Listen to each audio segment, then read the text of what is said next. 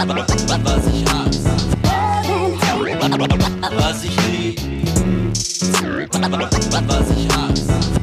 Moin und herzlich willkommen zu einer neuen Folge Backspin Love and Hate. Mein Name ist Nico Backspin. Bei mir sind der ausgeschlafene, fitte und gut gelaunte Boogie Down Bass. Moin. Moin, moin, Leute. Wie viele Stunden hast du geschlafen? Och, ich hab gut. Ich hab mehr als, ich lag mehr als acht Stunden im Bett, sagen wir mal so. Okay, das ist schon mal ganz gut. Äh, ich habe ein bisschen Sorge, dass du zu wenig Schlaf hattest. Meiner war sehr kurz, aber das ist auch egal.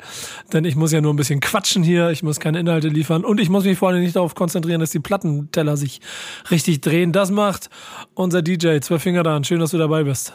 Mahlzeit! Ich freue mich wieder am Start zu sein mit euch. Bin sehr gespannt, was wir heute für coole Themen haben. Jetzt kannst du so einen reinscratchen, so. Genau, irgendwie sowas. Denn wir sind immer noch die einzige Radiosendung Deutschlands mit einem echten DJ an der Seite. Ähm, und das ist auch der Hinweis für euch. Wir sind eine Radiosendung, das kann sein, dass ihr uns ja gerade hier im Radio hört. Wir sind aber auch ein Podcast, da gibt es keine Musik dazwischen. Das ist der kleine Unterschied. Aber wir haben vor allen Dingen eins, und das haben wir in allen Formatvariationen, wo ihr es auch immer hört, wir haben eine Menge Neuigkeiten, die so ein bisschen links und rechts von der Hip-Hop-Autobahn liegen. Und vor allen Dingen vielleicht auch mal dazu sorgen, was in den Tiefen von sozialen Netzwerken äh, Leuten äh, auffällt.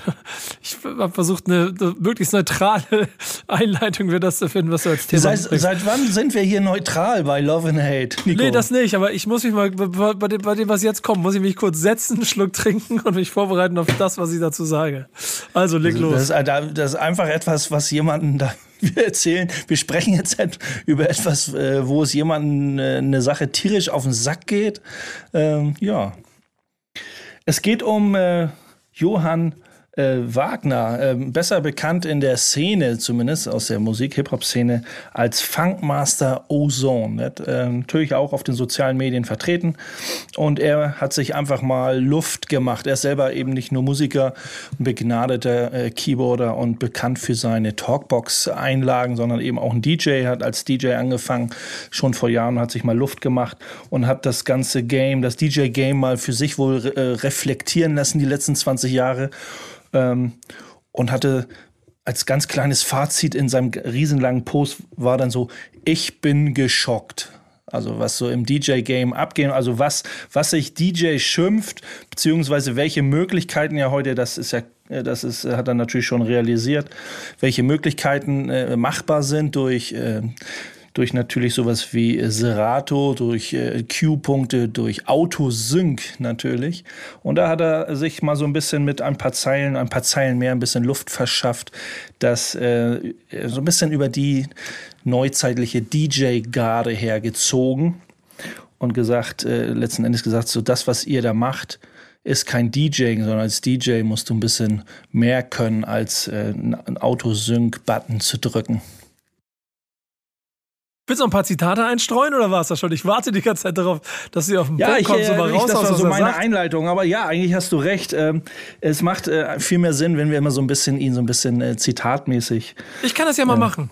Ja, mal fang doch mal an. Zu meinen Ich, äh, Zeiten wir- hast du dir hart dieses Handwerk über Jahre beigebracht. Beatmaten, Matching, Scratchen, bist über Jahrzehnte Platten kaufen gegangen, hast äh, deine mystischen Wantlists bla bla bla zusammengeführt. Mit viel Blut, Schweiß und Passion. Ich nehme die Punkte, die du an unterstrichen hast. Und heute muss man überhaupt nichts mehr können. Drei Fragezeichen. Und das allerkrasseste Playlisten aus iTunes, Spotify und Co. in Serato importieren. Punkt, Punkt, Punkt, Punkt, Punkt, Fragezeichen, Fragezeichen. Das heißt, du musst dir nicht mal mehr Platten, geschweige denn MP3, MP3s kaufen. Es macht ihn offensichtlich sehr fertig und komm mir nicht mehr mit, ich bin DJ. Zeig mir erstmal dein Herzblut und zeig mir, was du mit deinen echten Platten und deinem Mixer ohne Schnickschnack anstellen kannst. Und so weiter und so fort. Ähm, ich kann ihn verstehen. euer, euer Ehren, das ist klar, dass du ihn verstehen kannst. Euer Ehren, äh, zwölf Finger äh, Dan. Äh, was sagen Sie dazu? Ich befinde den Angeklagten für nicht schuldig. Nein, Quatsch. Ich, äh, ich kann das auch voll und ganz nachvollziehen. Bass ja auch. Und diese Frage oder diese, diesen Schockmoment, den äh, Funkmaster Ozone ja hier beschreibt, den hatte ich schon vor äh, 15 Jahren, als das so langsam in die Gänge kam. Das allererste Mal, da hatten äh, Bass und ich uns auch vor kurzem noch unterhalten. Das allererste Mal hatte ich ihr Final Scratch äh, bei mir auf einen, äh, Zweitrechner installiert und konnte es da schon irgendwie nicht glauben, dass das irgendwie so gut funktioniert. Irgendwann eines Tages kam ja dann äh, die nächste Software Talk um die Ecke, dann gab es ähm, Serato, dann gab es natürlich Native Instruments, Traktor und so weiter und so fort. Also dieser, dieser Siegeszug der digitalen Vinylsysteme, die, das war einfach immer nicht mehr aufzuhalten. Ich war auch sehr, sehr skeptisch am Anfang äh, gegenüber. Man muss aber sagen, wenn man wenn man so das Einmal-Eins des Auflegens beherrscht, jetzt zum Beispiel auch ein bisschen scratchen können, ein bisschen Beat juggeln können, vielleicht auch einfach nur, vielleicht einfach nur nach Gehör mixen, ohne jetzt wirklich einen Sync-Button zu benutzen, ohne irgendwie äh, sich Hilfe zu holen am Rechner. Wenn man das beherrscht, sage ich mal, und auch beherrschen möchte, das ist, glaube ich, für mich so der wichtigste Unterschied, wenn man, wenn man quasi wie so ein Handwerker auch sagt, okay, jetzt, jetzt will ich auch mal mit dem Hammer um, umgehen können und mit dem Nagel und nicht nur einfach mit meiner super teuren Bohrmaschine, die 2000 Euro kostet und die das automatisch für mich macht, sondern was ist, wenn diese Software ausfällt? Was ist, wenn, wenn du mal ein Vinyl-Only-Set spielen sollst? Was, was, was, was, was, was, was, was würdest du dann sagen? Würdest du sagen, nein, ich kann es nicht, weil ich kann nur mit äh, Computer auflegen? Also diese. Aber das ist, äh, da, das, da, da würde ich direkt reingrätschen, äh, wo du gesagt hast, Handwerk und so, ne? Also ihr kennt ja ihr wisst ja, dass ich mit dem äh, Begriff Kunst nicht viel anfangen kann und ich eigentlich nicht davon gerne rede, dass vielleicht ein DJ oder ein Rapper oder irgendwie ein Künstler ist. Für mich sind das, oder gerade ein DJ ist für mich in erster Linie dann eher ein Handwerker als ein Künstler, der, der sein, eben sein Handwerk versteht. Wenn man das mal wirklich auf ein Handwerk, vielleicht dann auch, äh, ich sag jetzt mal ein Industriemechaniker oder so, der irgendwie äh, der, der, der lernt oder in seinem, in seinem Gesellenstück sozusagen, der kriegt ein Stück Metall, unförmiges Stück Metall, einen Schraubstock und eine Pfeile. Und dann sagt der Meister, jetzt machst du mir da einen Würfel draus. Mit einer geraden Kantenlänge, äh, eben 90 Grad Winkel mit allem Pipapo. Du hast keine CNC-Fräse, du hast keine technischen Hilfsmittel zur Verfügung, nur dein Augenmaß, dein Fingerspitzengefühl ja. und eine nagelneue Pfeile. So, bitteschön. Wenn du das nicht schaffst, bist du kein Handwerker. Und genauso sehe ich das eben. Ja, ähm, so äh, meinte ich das auch, Base. Das war auch meine, meine Sichtweise. Also wenn du mit dem Hammer umgehen kannst, dann bist du halt auch für mich auch ein vollwertiger Hand, Handwerker. Wenn du sagst, nee, mit dem Hammer, das ist mir zu oldschool, das habe ich nicht wirklich gelernt. Okay, dann, dann ist es halt so, dann äh, akzeptiert man das, dann gibt es halt andere Leute, die, die das eher, die diesen Service dann dir eher bieten können. Aber was jetzt auch natürlich jetzt auf der anderen Seite nicht die Leute äh, diskreditieren soll, die jetzt, äh, sag ich mal, mit den neueren, moderneren Geräten auch auch gut umgehen können und auch ein gutes Ergebnis erzielen können. Ich bin da, ich bin da so ein bisschen zwiegespalten. Ich sehe halt immer, ich sehe halt immer das Positive aus den beiden aus den beiden Lagern. Natürlich ist es cool, mit Vinyl aufzulegen, weil wenn du, ganz ehrlich, wenn du mit Vinyl auflegst, dann kannst du auch mit einem mit einem Kaugummiautomaten auflegen. das ist dann vollkommen geil. Also andersrum so funktioniert ja. Also wenn du, wenn du gut, so. wenn du wirklich mit so einem Mixer, äh, du kennst ja ne, mein Tannenbaum-Mixer, also wenn du ne, mit so einem fetten Rain-Mixer, der irgendwie blinkt und du nicht weißt, wo du drücken musst, aber wenn du so einen klassischen, ich sag jetzt mal Vestax-Mixer, so ein 05er, der hat nichts weiter aus Line-Fader-Gain und so ein Crossfader und du weißt, weißt, wo du dein Vorhörsignal hast äh, und Vinyl auflegst und du weißt genau, welche, welche Komplikationen da auftreten können, äh, äh, sei es nur der Subbass in der Disco und alles, du weißt ganz genau, wie du damit umzugehen hast, dann ist es ja immer ein leichtes auf Digital-DJing umzusteigen. Also das fällt dir einfach leichter. Andersrum ja, ist es natürlich genau. wesentlich schwerer zu sagen, so, du kommst halt aus diesem Digital-DJing und dann äh, kommst du an so einem Set und da sagt einer, komm, ich lade dich ein, ich habe ne, hab drei Kisten Platten mit, äh, spielst einfach so, hier ist alles Boom Bap aus den 90s, spielst einfach meine, wir machen heute nur ein Vinyl-Only, wie du vorhin gesagt hast. Der ja, Typ ja. wird irgendwie die Augen verdrehen und sagt, oh nee, mir geht's glaube ich schlecht, ich muss mal auf Toilette, weißt du so. Ja, im Worst Case wäre es auf jeden Fall so. Deswegen ist es auch für mich so ein bisschen schwer, auch diese, diese moderneren äh, DJ-Battles, äh, DMC und Co., das so einzuordnen. Ich meine, das sind alles krasse DJs, die da performen, aber man kann sich das ja auch ein bisschen, bisschen leichter machen. Ne? Im Rechner kannst du dir das halt auch so editieren, dass du da quasi so gar keine, gar keine langen Pausen mehr hast, wenn du jetzt die Platten tauschen musst oder generell. Du hast ja theoretisch, du hast ja alles auf Vinyl. Das ist ja nicht mehr so, dass du rausgehen musst in die Plattenläden und sagst, Mist, ich brauche zwei zwei, zweimal die gleiche Platte von dem und dem Track, weil ich will das in mein DJ-Set mit einbauen. Wo kriege ich die jetzt her? Sondern du kannst ja alles, du kannst ja selber auch deine eigene Stimme aufnehmen und das in deinem DJ-Set mit einbauen, was ja auch vielleicht cool ist dann für die, so als Next Level Creativity.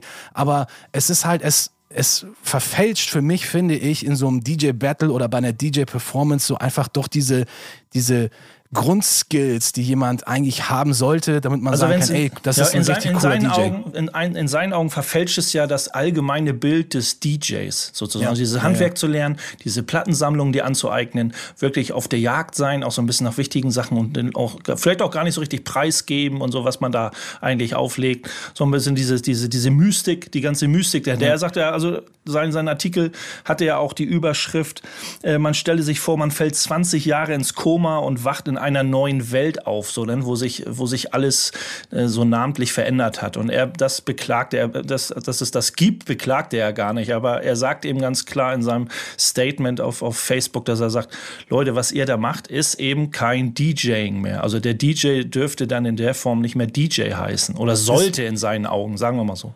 Richtig. Deswegen äh, gab es ja immer noch diese Bewegung, dass sich die DJs abgekapselt haben, die Hip-Hop-DJs speziell, so wie äh, die Beat Junkies, zum Beispiel äh, DJ, DJ Babu, der ja auch ganz vorne mit dabei war, oder DJ Kubert, die haben ja immer gesagt, nein, wir sind keine DJs mehr oder wir, wir machen Turntablism, wir sind Turntablisten, wir benutzen den Plattenspieler als Musikinstrument und legen nicht nur einfach Musik auf, wie es jetzt, keine Ahnung, ein Hochzeits-DJ macht oder so, ohne die jetzt äh, zu dissen, aber ist ja jetzt, jetzt natürlich nicht das gleiche Kunstwerk, als wenn jetzt ein Qbert auflegt, als ob jetzt äh, DJ Rüdiger mit seiner rollenden Disco bei Hochzeiten am Start ist. Das ist natürlich eine komplett andere Welt.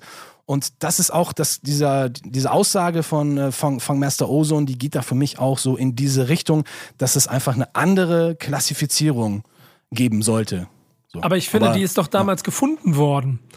Äh, ich habe nämlich so ein bisschen mein Problem damit, dass der DJ ähm, ähm, hier, also da- das, na, natürlich ist das Handwerk einfacher geworden äh, durch technische Begebenheiten. Das gleiche ist aber für das berühmte Beispiel vom Kfz-Mechaniker, der jetzt Mechatroniker geworden ist. Das gleiche gilt aber auch für die Art und Weise, wie du dich von A nach B fortbewegst, nur weil du äh, eventuell ein Auto mit Automatik fährst und nicht mehr mit äh, Handschaltung, heißt es ja nicht, dass du automatisch nicht mehr Auto fahren kannst oder das Handwerk des Autofahrens nicht beherrscht. Die Möglichkeiten, die technischen Möglichkeiten, die, die sich durch die Entwicklung entstehen, die darfst du einfach immer nicht so per se zur Seite schieben. Und äh, auf den ersten Blick klang mir dieser ganze Post ein bisschen zu sehr nach, früher war alles besser, Kacke. Und das finde ich immer ein bisschen, das finde ich immer ein bisschen schwierig, wenn wir uns aber darauf einigen können. Und deswegen habe ich euch jetzt echt mal auch lange zugehört. Und das finde ich dann genau den richtigen Punkt. Wenn man sagt, DJ heißt Disc Jockey, das heißt jemanden, der Discs in Form von, die es nicht mehr gibt, also Sounds in irgendwelcher Form zu jo- jonglieren, um sie, äh, um sie den Leuten ähm, äh, in einem Raum zur Verfügung zu stellen, damit sie darauf tanzen können. Cool, kann man sich auf einigen. Der eine kann das, auch, auch, auch Bass, kann- äh, auch ihr beide könnt heute, Bass und Daniel könnt heute auch ganz viele Hilfsmittel benutzen und macht's vielleicht auch manchmal, die ihr auch vor 20 Jahren nicht hatte. Das heißt aber, dass ihr dadurch nicht technisch irgendwie schlechter seid in dem, was ihr macht. Aber dann ist dieser Begriff Turntablism, glaube ich, genau, also da habe ich selber meinen Frieden gerade in der, in, ich wollte diskutieren und ich merke selber meinen Frieden zu finden, weil das ist der Unterschied. Das ist der Unterschied, weil dann ist es wirklich, ein, dann ist es, du kannst, wie, wie du, keine Ahnung, du kannst auch mit dem Motorrad von A nach B fahren, du kannst aber auch einen Handstand auf dem Motorrad machen und ähm, dabei auf einem Rad fahren und dann ist es nicht mehr Motorradfahren. Aber da kann man auch, da kann man auch wieder lange drüber äh, reden, weil der, der Turntable-List an sich könnte man auch sagen, das ist so diese erweiterte, erweiterte Form, das Add-on-Paket des DJs. Also Turntable-List. Ja, das meine da ich damit. Da Genau geht's das ja nicht meine ich unbedingt. damit. Beim Turntable-Listen geht es ja nicht unbedingt immer in erster Linie um äh, eine Crowd, also eine Crowd in Form von, dass man stundenlang Musik spielt und die dazu feiern und Party machen können, sondern die zeigen, einem Turntable-Listen zeigen einfach durch Scratchen, Beat-Juggling und Co., was mit so einem Plattenspieler und, und technischen Möglichkeiten alles an, an Scratch-Sachen äh, möglich sind.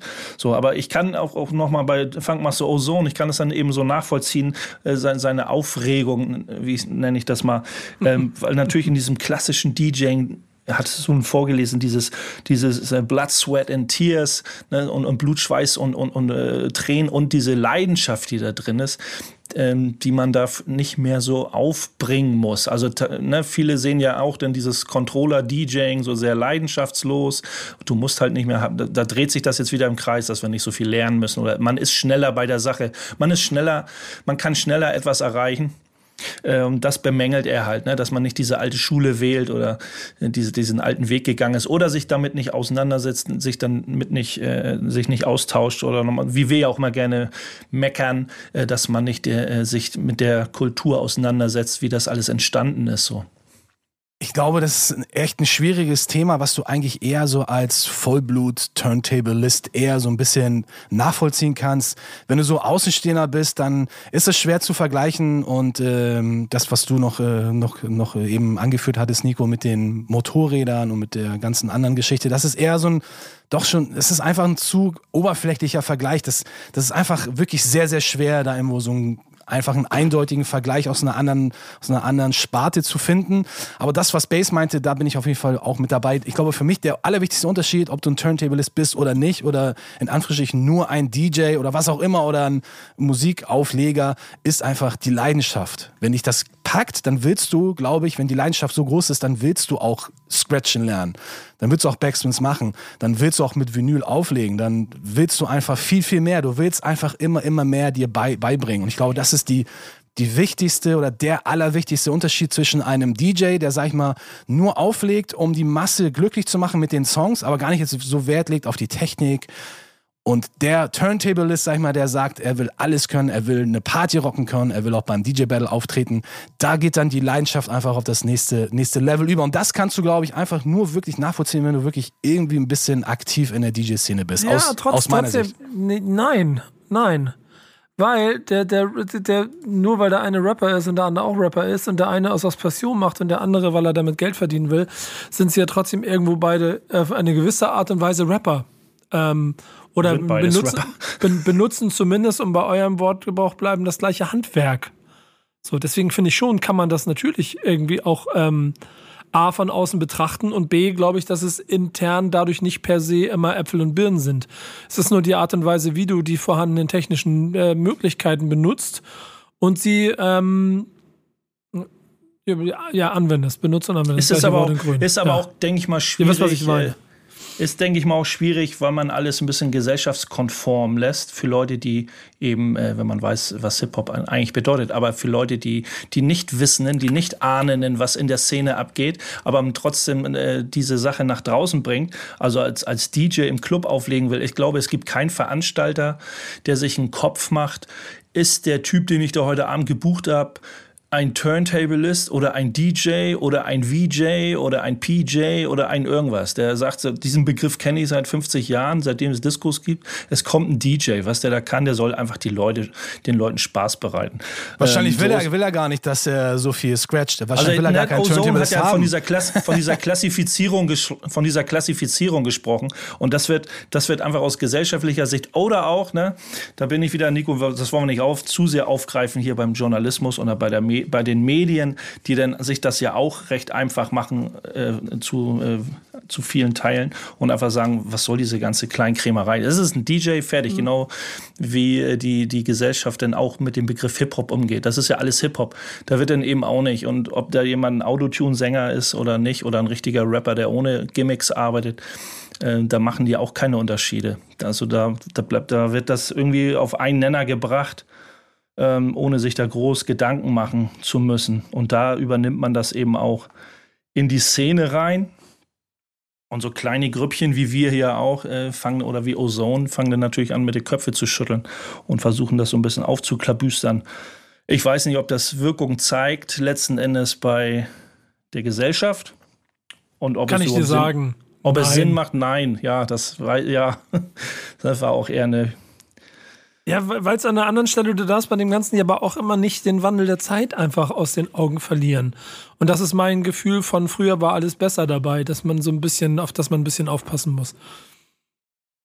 Ja, aber den, den, den, klassischen handwerklich begabten DJ darfst du dann nicht äh, unter den Teppich kehren. Das ist halt nur, weil der Wandel der Zeit stattfindet. Das ja, aber so. nur weil der Kfz-Mechaniker jetzt Mechatroniker ist, ist er deshalb vielleicht nicht ein schlechterer Handwerker.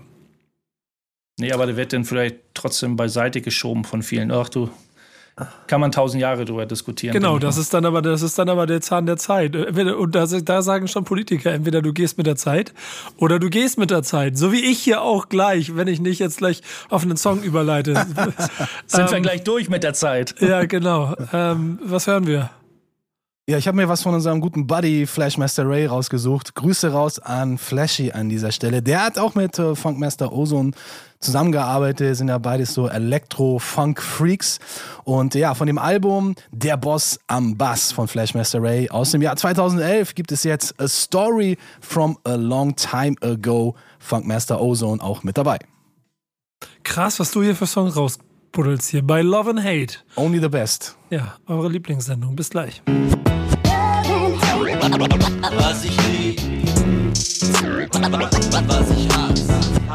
Leute, äh, Love and Hate ist ein äh, Format von drei äh, Typen, die schon ein bisschen länger sich mit Hip-Hop beschäftigen und deshalb auch äh, schon bestimmt eine sehr starke Meinung über das haben, was da so los ist und auch darüber, wer denn nun der krasseste Rapper aller Zeiten ist. Ähm, über einen, der es für euch ist, reden wir jetzt. Über den lässt, über, über den lässt sich überhaupt nicht streiten. Nee. Das, hatte ich, das hatten wir vor ein paar Tagen, als ich mit Dan zu- beim Soul Brother Sunday zusammensaß, äh, hatten wir das auch. Also über den Dude lässt sich überhaupt nicht streiten. Es geht um Big habt ihr euch gestritten mit, habt ihr euch gestritten darüber? Nein, nein, nein, auf keinen Nee, Fall. da, da, sind- waren wir uns sowas von einig. Es geht um Big Daddy Kane.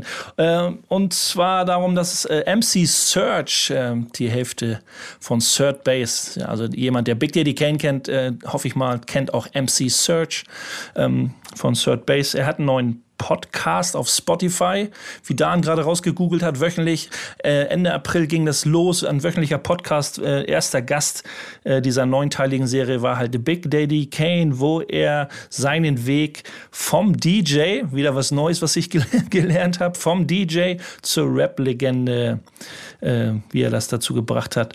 Da ähm, stellt er sich halt vor, beziehungsweise stellt sich die Fragen von MC Search. Der Podcast heißt wie heißt er denn? Did I ever tell you the one about? Also, ne, nach frei übersetzt habe ich dir das eigentlich schon, diese bestimmten Dinge gesagt, die du noch nicht wusstest oder kanntest. Ähm, ich habe da noch nicht reingeguckt in den oder reingehört in den Podcast. Auf jeden Fall Big Daddy Kane in Combo mit MC Search ähm, schon mal ein geiles Format. Erstmal grundsätzlich. Da kann nur gute Hip-Hop-Fachsimpelei bei rauskommen. Ich Ja, lass sehr mal kurz, interessant ich, war auch auf jeden Fall seine, sein Vergleich. Achso, sorry. Ich Nee, bin nee, da ich, alles Wort gut. Ich, ich, ich wollte jetzt mal kurz in den Raum rufen und warten, ob noch was dazu kommt, aber du steigst ja schon direkt ein, deswegen Entschuldigung, dass ich dazwischen gequatscht habe. Nee, easy, alles, alles gut. Nee, ähm, Kane, der, der, der wird auch immer irgendwie gefragt von einigen Leuten, wie er ja jetzt auch in dem äh, Podcast wohl meint, äh, wer so der Superstar aus welcher Ära ist und hat das dann mit, diesen, mit dieser Basketball-Ära verglichen. Der Michael, wer war der Michael Jordan des Raps? Und wer ist der Kobe Bryant aus der Ära und so weiter. Und ähm, ich muss sagen, ich, ich bin ziemlich äh, über, überrascht auf die, auf die äh, Äußerung von Big Daddy Kane, wer denn so seiner Meinung nach so die, die greatest of all times von diesen, von diesen Äras sind. Ich weiß nicht, bist du da so bei Namen wie Fabulous mit dabei? Oder Eminem? Also Eminem kann ich ihn auf jeden Fall schon mal, schon mal abkaufen, aber ich Ich finde es immer, ich find's immer schwierig. Also ich finde es ich find's irgendwie, äh, find's irgendwie gut, dass man vielleicht so eine, so eine Vergleiche zieht. Ne? Also man, das ist ja so eine Sportsgrößen oder so eine Sportsuperstars ist immer, dass das, äh, damit kannst du die Leute, wenn du, wie, wie wir vorhin auch schon hatten, Leute, die keine Ahnung von irgendwas haben und sagen so, ah, den Typen kenne ich gar nicht. Und dann sagst du hier, ne, das ist irgendwie, ne, Kollege ist sowas wie Michael Schumacher. Okay, schlechter Vergleich. Aber ähm, bei Big Daddy Kane, man sagt, wurde er, wurde ja verglichen, er wurde ja mit Dr. J, glaube ich, verglichen, steht in dem Artikel. Also so, ne, die Ära, bevor, bevor Air Jordan kam, Eminem. ähm, ich weiß gar nicht, ob ich das durcheinander bringe. Eminem ist dann der Jordan. nee, der Eminem Jordan. ist der Kobe Bryant. Ach so, Eminem ist der Kobe Bryant des Hip-Hop, genau, so war das. Ich fände das, um das zu catchen, um die ganze Situation vielleicht so ein bisschen einzuordnen, aber ist das denn, äh, ja, da will man sich jetzt auch nicht drüber äh, streiten, äh, ob das denn, äh, das stimmt ja gar nicht und äh, ne, das kannst du diese, diese beiden Sachen kannst du nicht miteinander vergleichen von der Größenordnung her. Deswegen ist es da auch immer sehr schwierig. Aber um das allgemein diese Person einzuordnen, so wo die sich so ein bisschen bewegen, finde ich das ganz hilfreich mit solchen ähm, jetzt mit solchen, mit solchen Vergleichen. Hat, haben wir das schon mal gemacht? Könnt ihr mal Leuten erklären, warum Big Daddy Kane für euch der größte Rapper aller Zeiten ist oder einer der größten Rapper aller Zeiten ist? Für Leute, die Big Daddy Kane vielleicht nicht mehr aktiv gehört haben, weil er dann doch noch eine halbe Dekade zu weit, äh, zu weit voraus war, ich meine, zu alt ist? Na, Kane war ja einer der Juice Crew Member. Die Juice Crew ist ja ein Kollektiv gewesen in den 80ern, die so Stars hervorgebracht haben wie äh, Master Ace oder Biz Markie, Coogee Rap, Roxanne Shante, MC Shan, natürlich Marley Marl, der, der Ober, Obergangster in der Juice Crew, der Producer, der das alles äh, ja, zusammengehalten hat. Und die Jungs haben ja solo ja auch sehr erfolgreich äh, Musik gemacht. Und Big Daddy Kane ist einer der Rapper, der der auch bei vielen Leuten, die, sag ich mal so, die genau in dieser Ära, diese Mid-90s-Ära so durchgestartet sind, wie auch Eminem, das sind ja auch so die Vor Vorbilder. Und äh, Eminem sagt ja, dass Big Daddy Kane sein allerliebstes Vorbild ist. Er seine Reime auch Tag und Nacht studiert hat und die jetzt übrigens auch vor kurzem in einem Studio zusammen gesehen wurden. Und das sind also quasi die Leute, die äh, die ganzen Superstars auch beeinflusst haben. So, das war die Riege, bevor es äh, Eminem gab und Tupac und Biggie und you name it. So, das waren die Leute, die vor denen da waren und natürlich gab es auch vor Big Daddy Kane auch viele, viele Oldschool-Heroes, gar keine Frage natürlich. Aber das waren so die Haupteinflüsse, wenn du so in den End-80ern Hip-Hop gehört hast, dann kamst du um Namen wie Big Daddy Kane und G-Rap und äh, Bismarcky einfach nicht wirklich herum. Die, das ganze Kollektiv aus der Juice Crew, das ist einfach, einfach so einen krassen Impact auf den New Yorker Hip-Hop gehabt in den End-80ern und äh, auch Anfang 90er, da, da musstest du dich eigentlich mit den Jungs beschäftigen, ob du wolltest oder nicht. Also um diese, um diese Vergleiche, da geht das ja eigentlich ursprünglich gar nicht. Dass, äh, bei, MC, bei MC Search hat er das angesprochen, aber da ging es ursprünglich ein, um ein Interview, was Big Daddy Kane bei Hip Hop DX geführt hat. Das wurde bei MC Search halt angesprochen. Und ähm, da hat Big Daddy Kane eben auch gesagt, er weiß gar nicht, worauf der Interviewer hinaus will für diese Vergleiche. Ne? Ob, ob jetzt äh, ein äh, Rapper XY lyrisch genauso ist wie der, in welche, so, oder ob er es als Person, weil wenn, da hat Big Daddy Kane ja auch gesagt, wenn ihr lyrisch meint, wenn ihr nur das Lyrische meint, ja, dann könnte man mich da so und so einordnen. Aber wenn man das so, die ganze Person, die ganze Persönlichkeit äh, Big Daddy Kane weil das hat ihn ja auch ausgemacht. Er, er war irgendwie schon ein eigener, äh, so eine eigene Persönlichkeit auf der Bühne, äh, so in, in, in, in, in einem ganzen Hip-Hop-Zirkus, ähm, das ihn, was ihn so berühmt gemacht hat. Also er, er hat auch sehr viel Schelte abbekommen, als er seinen Weg so ein bisschen in diesen RB-lastigen äh, Sound gesucht hat, um da so versucht, ein bisschen kommerzieller ein bisschen durchzustarten. Aber er ist immer trotzdem irgendwie immer Big Daddy Kane geblieben, was seine Raps angeht.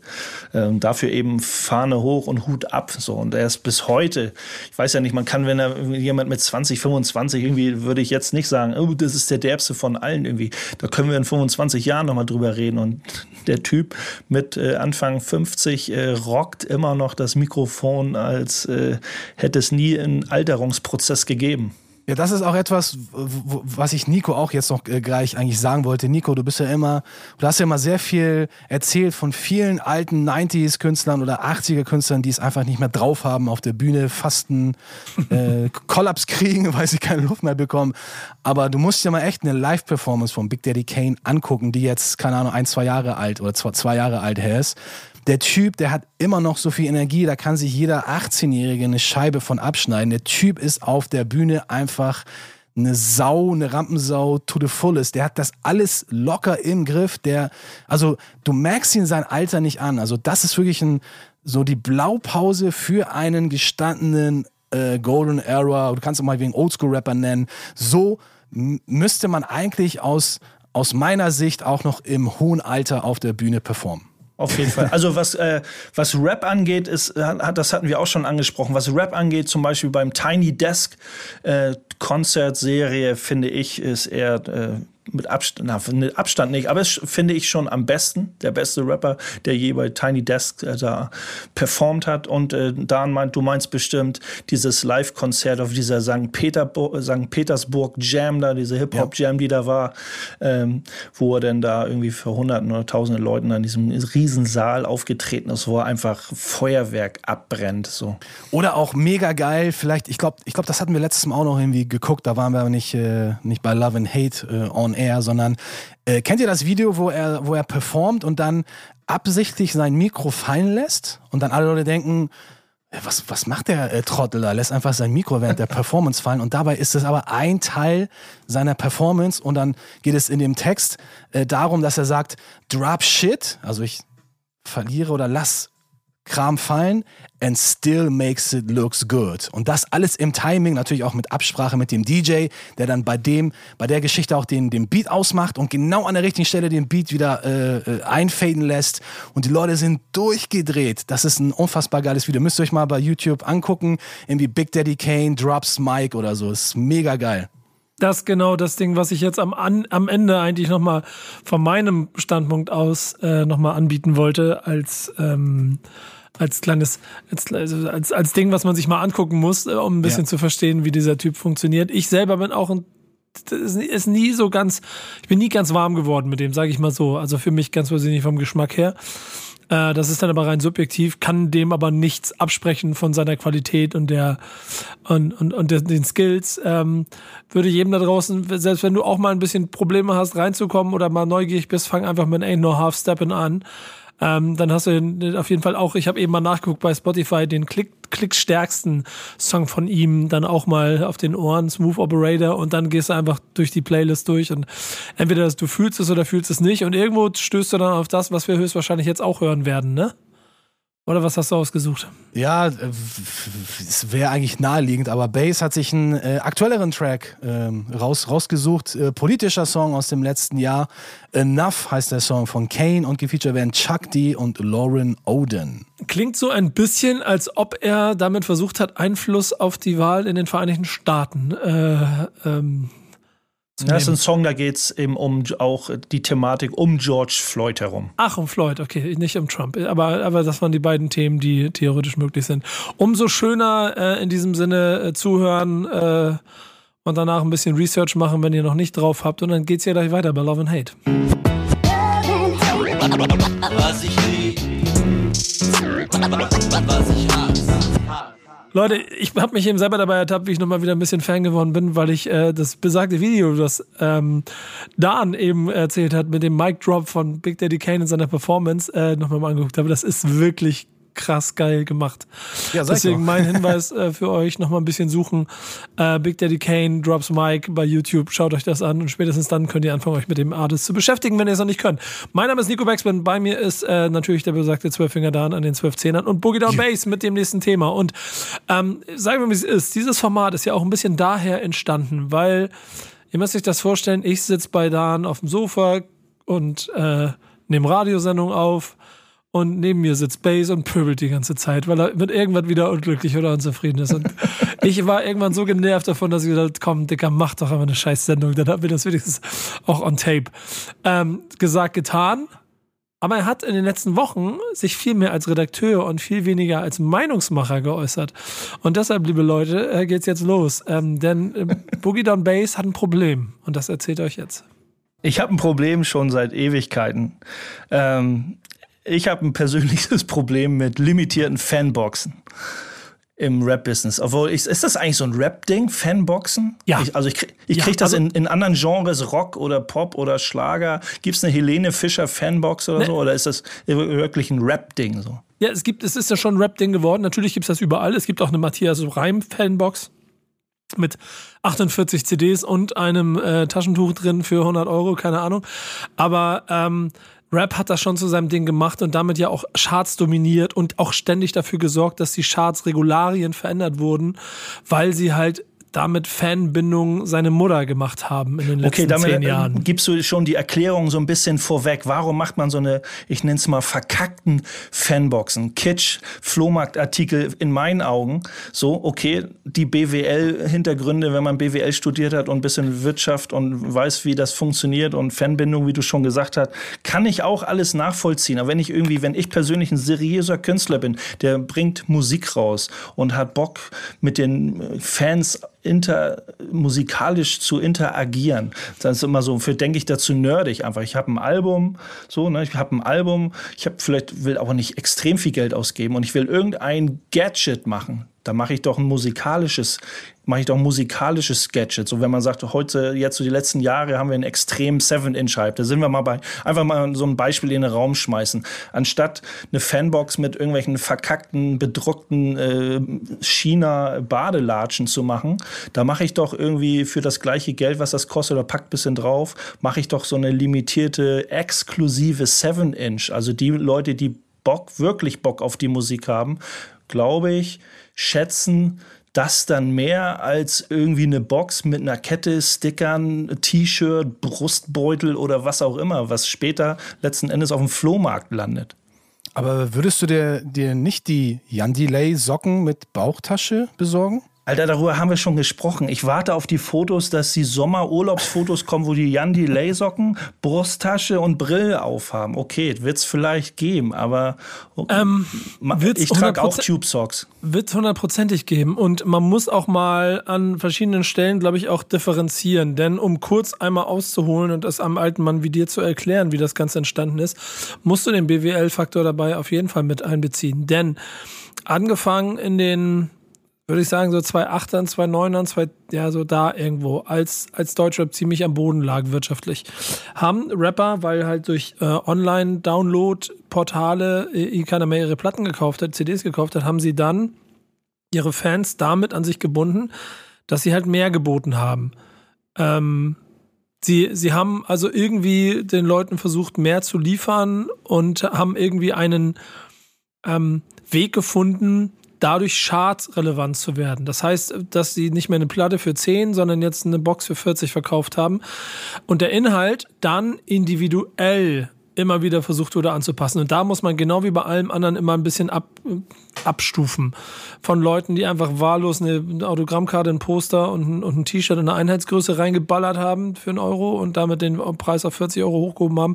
Und schon auch Menschen, und ich würde auch ehrlicherweise Jan Delays, Jan Delays Socken so ein bisschen eher mit dazu führen, bei Dingen, die man zum Künstler, wenn man sich mit dem beschäftigt, passen und damit ein Gefühl zu geben für, ich habe mir was überlegt, was ich mit reinlegen kann, damit ihr ein kleines bisschen Mehrwert habt. Und das geht wirklich von bis. Da gibt's auch die Varianten mit viel mehr Musik, mit den Instrumentals, mit den A Cappellas, mit extra produzierten Mixtapes, die dann da drin gewesen sind. Und ähm, das ist aber natürlich über die Jahre ein bisschen absurder geworden, weil am Ende der, der, der, der, der, die Jagd nach dem Umsatz über der Qualität des Produktes hier und da stand. Das ist zweifelsohne so. Ja, also zum großen Teil auch. Ne? Oder so, ich, ich kann es ja auch so nachvollziehen, also ne, wie, wie, wie wir schon Ja, mehrmals jetzt guck mal, gesagt haben, also diese Fanbindung. Aber wie ja, gesagt, aber ich warte, kann, ich, ich, die mal, Qualität ganz kurz, hast du. ganz du kurz, hast ja ich, ich, ich ganz kurz, ich gucke hier gerade bei mir im Büro und äh, hier stehen so 30 Boxen, die ich über die Jahre von Künstlern geschenkt bekommen habe, ne? Und von den 30 Boxen würde ich schon sagen, dass die Hälfte davon auf jeden Fall zumindest, und dann sind wir wieder Richtung Fan, ne? Also, dass du jetzt eine, keine Ahnung, eine Farid Bang Box, die ja auch inhaltlich vollkommen egal ist, ist klar. Aber wenn jemand bereit ist, sich eine Farid Bang Box zu kaufen, dann sind auch da wahrscheinlich Dinge drin, die ihn interessieren und die ihm das Gefühl geben, ja cool, da habe ich einen Mehrwert für mich. Das T-Shirt trage ich. Was auch immer so, äh, weil es das äh, exklusiv in der Box gibt. Dass dir das vollkommen Wumpe ist, ist auch klar. Aber wenn es eine Big Daddy Kane Box mit einem exklusiven Big Daddy Kane T-Shirt gegeben hätte und nicht einem, was du jetzt auf dein, dein Kelly Family, dann wärst du mehr dran und näher, mehr dabei. So. Ja, aber äh, also dieser Mehr, also mir fehlt, mir fehlt generell dieser Mehrwert, also dieser psychologische Mehrwert, dass ich oder dass man seinem Fan nah ist mit so einem mit so einem äh, Schnippendip, irgendwie kann ich auch nachvollziehen oder dass man da irgendwie ähm, so, also mir fehlt nochmal, mir fehlt der generelle Mehrwert, dass ich wirklich was davon habe. Und umso erschreckender finde ich, umso erschreckender finde ich, wenn, wenn da jemand äh, sagt in seinem Kinderzimmer, guck mal, ich habe die, keine Ahnung, Farid Bang oder Jan Delay Box und die steht dann noch ungeöffnet. Also der Inhalt, äh, der Inhalt wird nicht mal verwendet, so in der Hinsicht. Weißt du, da, das finde ich ja noch schlimmer. Ich habe hier noch eine Auch wenn man sagt, so, ja, nein, dann verliert das an, dann verliert das Ganze an Wert, wie diese Reseller-Typen immer denken, das sind für mich sowieso kleine Wichser. Ja, Aber, ich bin übrigens äh, einer von diesen Reseller-Typen, weil ich habe ja noch eine ungeöffnete Palm aus Plastikbox. Na, da heißt ja Wenn nicht, dass jemand die haben Reseller möchte, bist. kann er gerne Bescheid sagen. du auch Schreibt an base kleiner at backspin- sch- schreibt an base at backspin.de und macht mir Angebote. Ich brenne dein, ich dein Büro nieder. Nee, Nein, du, aber. du, willst, du, du besorgst mir einfach gute Preise für meine äh, ungeöffnete Palmos Plastikbox, die hier noch im Büro rumliegt. Ja, aber wenn man das einfach ganz grob vergleicht, also wenn man jetzt, man macht wirklich eine exklusive, eine exklusive CD oder eine exklusive 7-Inch oder packt da wirklich ein exklusives Tape rein, was so richtig nerdmäßig ist. Oder man lässt sogar Fans teilhaben, indem man einen Fans-Remix ausschreibt, wo jemand auf einer Platte landen kann von dem Künstler oder so. Ich, das hat doch für mich einfach einen künstlerischen, viel mehr künstlerischen Mehrwert. Was Ja, aber hat es ja alles schon gegeben. Und das ist ja das Problem. Das hat Aber es ja alles, alles. ja, aber Badeschlappen und Socken hat es auch schon überall Ja, gegeben genau. und, und Plastikketten und äh, hat es auch schon alles gegeben. ja, du hast ja, genau. ne, ich meine, das äh, ist halt die Qualität ist in den Keller gegangen, größtenteils von den Boxinhalten so. Und Nee, es taucht, würde ich taucht nicht immer sagen. mal wieder was Gutes, doch, ich glaube schon. Nee, würde ich nicht sagen. Ich würde nicht sagen, dass die Qualität in den Keller gegangen ist. Ich würde sogar eher sagen, dass die Qualität ein bisschen nach oben gegangen ist. Aber die Ideenvielfalt wird immer schwieriger, weil die Badelatsche, die gab es jetzt schon zehnmal und die Socke, glaube ich, auch schon zehnmal und auch die Remix-Version auch zehnmal. Und dann ist wieder die Frage, ob die Bonus-CD produziert mit allem drum und dran für den Künstler wirtschaftlich tragbar ist. Weil dann kann er sie auch als Einzelrelease lieber veröffentlichen und ist es für ihn beim Wirtschaftsfaktor sinnvoller. Weil, Ja, Zitat auch- Künstler, ich, Socken ich kannst du auch. Socken kannst du auch über, über H&M versuchen zu vertreiben, Ja, wahrscheinlich ohne, ist ohne da die. Preismarge dann wieder sinnvoller. Ich, also, ich will das nicht verteidigen, verstehe mich nicht falsch. Ich bin genauso wie du. Ich, ich habe mir in meinem Leben noch nie Boxen gekauft und ich werde es auch nicht kaufen.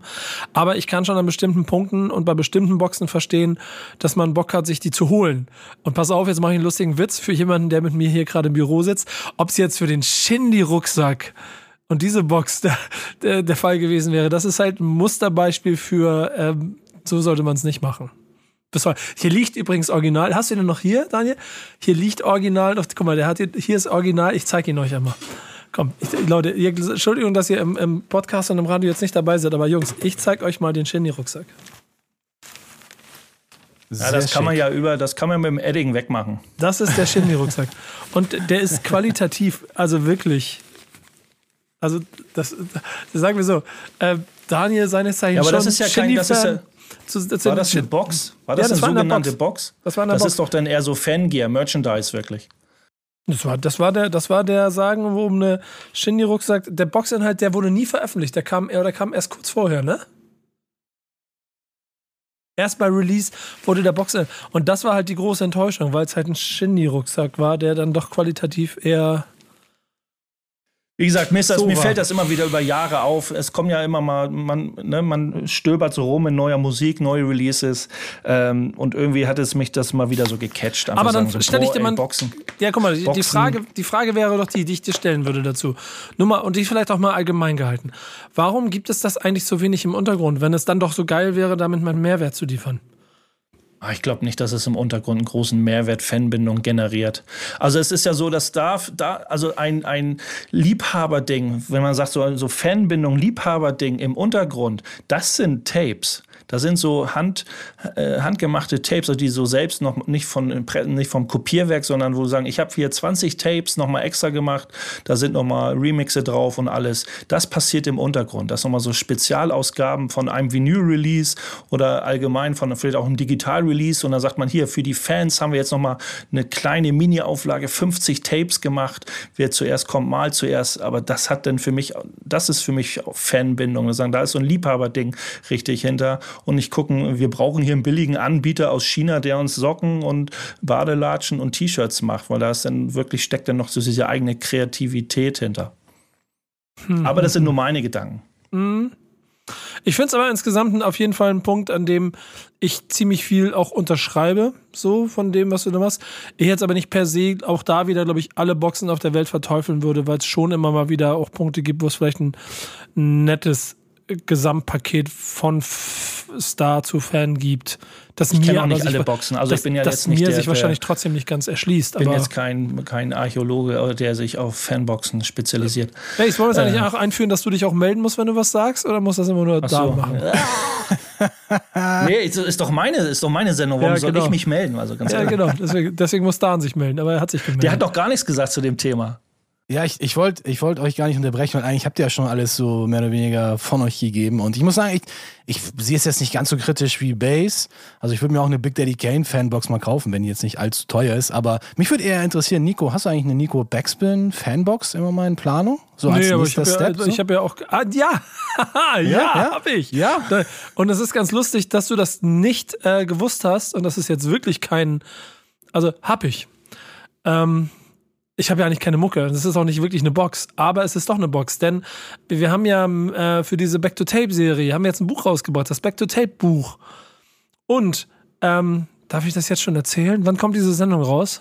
Ja, aber das ist ja ein eigenständiges Produkt. Das ist, eine, ja, ist Moment, ja kein Moment, Moment. Beiwerk zu einer Musik. Ne, wir, wir, ne, aber wir haben ein Bundle. Wir, lass mich doch mal. Base, quatsch doch nicht immer dazwischen. Lass mich doch mal meinen Satz zu Ende bringen.